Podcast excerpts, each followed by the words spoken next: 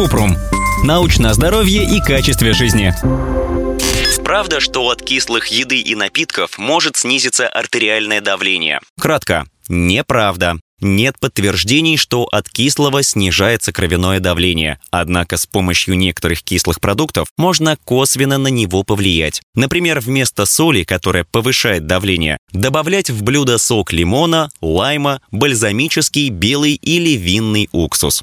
Подробно. На сердце и сосуды благоприятно влияет здоровое питание. В частности, есть диеты, снижающие высокое давление. Например, ДЭШ, согласно которой нужно сокращать употребление соли, продуктов и напитков с добавлением сахара и красного мяса. Лучше включать в рацион больше фруктов, овощей, обезжиренного молока, цельнозерновых продуктов, рыбы, птицы, бобов и орехов. Список других диет для здорового сердца мы собрали в отдельной статье. Чтобы контролировать высокое кровяное давление, нужно есть продукты с низким содержанием жира, соли и калорий. Читать этикетки на продуктах. Обращать внимание на уровень трансжиров и насыщенных жиров. Использовать специи и травы, уксус, лимонный или фруктовый сок вместо соли, чтобы придать вкус еде. Использовать меньше растительного и сливочного масла, маргарина, кондитерского жира и салатных заправок.